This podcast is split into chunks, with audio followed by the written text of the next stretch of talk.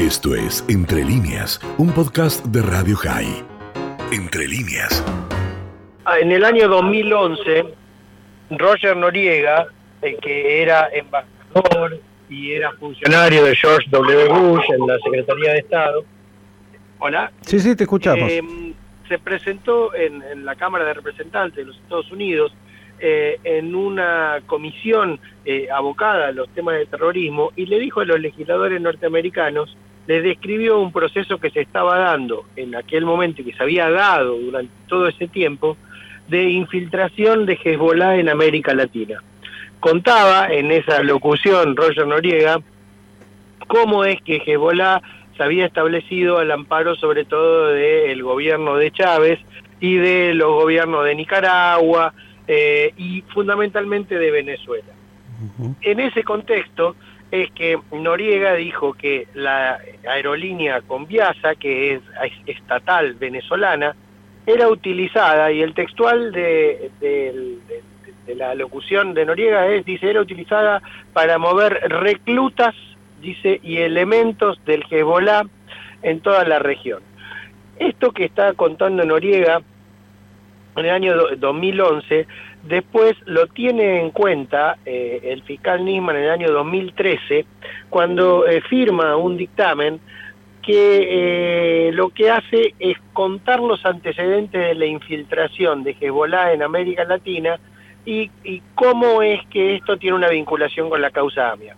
En particular cuenta el hecho de un atentado fallido contra el aeropuerto George Fisher Kennedy en la ciudad de Nueva York, donde quisieron hacer volar unos depósitos de combustible y que eh, la persona, lo- lo- lo- los terroristas fueron detenidos, el atentado fue frustrado, pero se estableció, y fueron condenados, ¿no? Los, terroristas, y se estableció que tenían vinculación con Moxe Rabani, por eso es que lo traía a colación eh, Nisman en ese dictamen. Como un ejemplo de cómo eh, había como una red internacional eh, de Hezbollah que tenía conexión entre distintos países de, de América Latina. Me parece, y esto es obvio, como vos decías, Miguel, la importancia de esto es que estamos hablando de Hezbollah, que para la Corte la responsable del atentado la embajada y que para la Fiscalía eh, de la Unidad AMIA es la responsable del atentado contra la AMIA, ¿no? Y usted me cuenta, Copielo, cómo puede ser que cuando surge todo este tema escandaloso del avión, de casualidad, porque digámoslo, mm, se iba a Uruguay y cuando le dijeron acá no puede entrar, tuvo que volver y nos empezamos a enterar. Antes esa compañía no estaba en ninguna alerta cuando ya había una denuncia del año, usted dijo, 2011 y la en la causa AMIA en el 2013 y el fiscal Nisman. ¿Cómo puede ser que, que esto nadie lo haya detectado? Me parece que hay que ver quién es el organismo del Estado que tiene que llevar el registro de estas cuestiones, ¿no? Digo, es cierto que Conviasa no está en una lista eh, de eh, empresas vinculadas con el terrorismo en la Argentina. Sí tiene esta consideración para las autoridades norteamericanas, para la OFAC, para el FBI, digo. Pero por lo menos una un warning, una prevención. Por algo, por ejemplo, la empresa Shell, cuando hubo que cargarle nafta al avión, dijo, nosotros tenemos un protocolo de compliance que dice que a los aviones que vienen de Venezuela, que vienen de Pakistán, por ejemplo, eh, o que vienen de Irán, antes de cargarle combustible tenemos que consultar, Mm. por ejemplo. Y como, como una norma interna, ¿no? Pero no estoy hablando siquiera de que pese a alguna in- mm, eh, i- impedimento penal. No, no, sino una cuestión de prevención, ¿no? O por lo menos de cómo se estaban dando la- la- las cosas. El tema es que nadie tomó nota de, de esta situación y, y fíjese Miguel que de hecho en la investigación que se está llevando adelante por la presencia de este avión, el juez Villena le preguntó a la AFI si había habido eh, algún tipo de, de alerta sobre la presencia de esta aeronave y la AFI dice que no, Mm.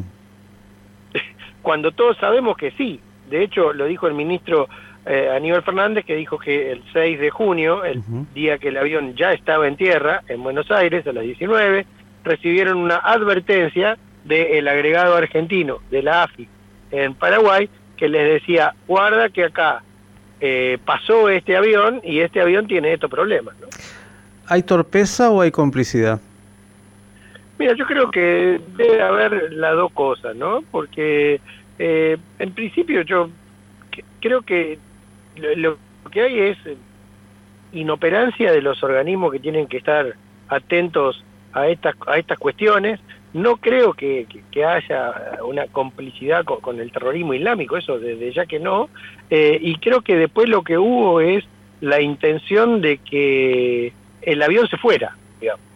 o sea, porque si se quedaba era un problema en ese momento. Claro, hay, que sacarse el problema encima.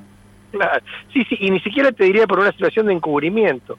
Vos fíjate que están declarando en la causa de Loma de Zamora personas que están vinculadas con la actividad de la carga en, el aeropuerto de Seiza, las empresas de carga.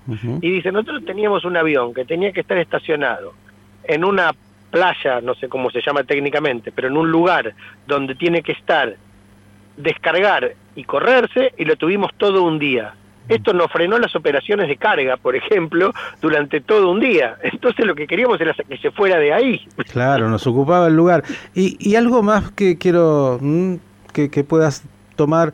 Claro, el avión es un aspecto y qué traía el avión sabremos seguramente no pero hay una tripulación ahí adentro muy extraña, cinco iraníes, bueno, en, Paraguay cuando llegaron a la ciudad del este eran siete, hay dos que sabremos dónde se quedaron a pasear, eh, y, estos 14 venezolanos ya también es una... Digo, Irán atentó contra la Argentina, de acuerdo justamente como dijiste, la Corte Suprema y la Fiscalía de la causa AMIA, en dos acciones de guerra como es un atentado terrorista. Claro, la Argentina no entró en guerra porque no tenía con qué, con Irán, pero son dos acciones de guerra. Cuando aparecen cinco iraníes en un avión de estas características, sabiendo del vínculo que tienen además con Venezuela hoy, una sociedad perfecta, ¿no debería, digamos, estar eh, la atención puesta en estos cinco iraníes de inmediato y en ese avión con esta tripulación, diciendo acá alerta porque hipótesis de terrorismo tenemos seguro? Sí, de hecho, eh, Miguel, en otras ocasiones se dio la advertencia de que había determinados ciudadanos que ingresaban al país y hubo un monitoreo de las fuerzas de seguridad mientras que estuvieron en la Argentina y hasta que salieron de la Argentina, mm. con o sin intervención judicial, incluso en ocasiones con intervención judicial. Yo creo que debería haber ocurrido lo mismo, ¿no? Tuvimos un caso de unas personas sospechosas que estuvieron en la Patagonia, donde fueron objeto de este monitoreo hasta que dejaron la Argentina.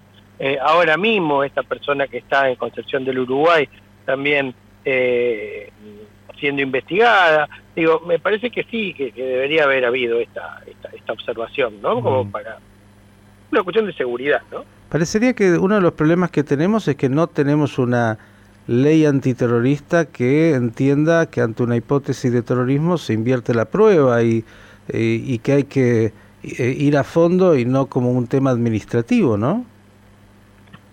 Sí, yo creo que sí. Yo creo que el problema es que no tenemos una ley, ¿no? No, no hay una ley específica que, que, que pueda eh, establecer procedimientos para este tipo de situaciones. Mm. Eh, y eso creo que es una, una falencia, ¿no? En general los países hoy occidentales, Alemania, Inglaterra, Chile incluso y otros más, tienen leyes antiterroristas que permiten rápidamente mover a las estructuras de seguridad y también eh, algunos, digamos, jueces y fiscales especialistas, porque no es lo mismo un robo común que debe tener muchos Villena o alguna situación de, de características criminales que lo que es el terrorismo que tiene una sofisticación mucho mayor y que hay que investigarlo y, detectarlo distinto. Ahora, pregunta, que es lo importante, Hernán, ¿qué pensás que va a pasar con el avión y con la tripulación? Mira, lo que al principio era una cosa que parecía que se iba a resolver rápidamente, ahora se está llevando adelante una investigación por demás exhaustiva. Yo digo que está eh, cambió el primer escenario que había, que era un escenario de vamos a solucionar esto rápidamente. Hay una gran batería de medidas de prueba que se está llevando a cabo adelante muy importante el dictamen de la fiscal Cecilia Incardona y también importante la intervención que está teniendo la DAIA como querellante como para apoyar la realización de estas medidas de prueba. Yo creo que hay una, una situación como para seguir ahondando en, esta actividad Eh, y después se va a tener que tomar una decisión finalmente, porque no te olvides que no hay ninguna medida restrictiva sobre la libertad de estas personas. Estas personas están libres, lo que tienen es retenido sus pasaportes y prohibida la salida del país, pero solo eso. O sea, poco menos que una persona que, que va a la quiebra, digamos, en un juicio comercial.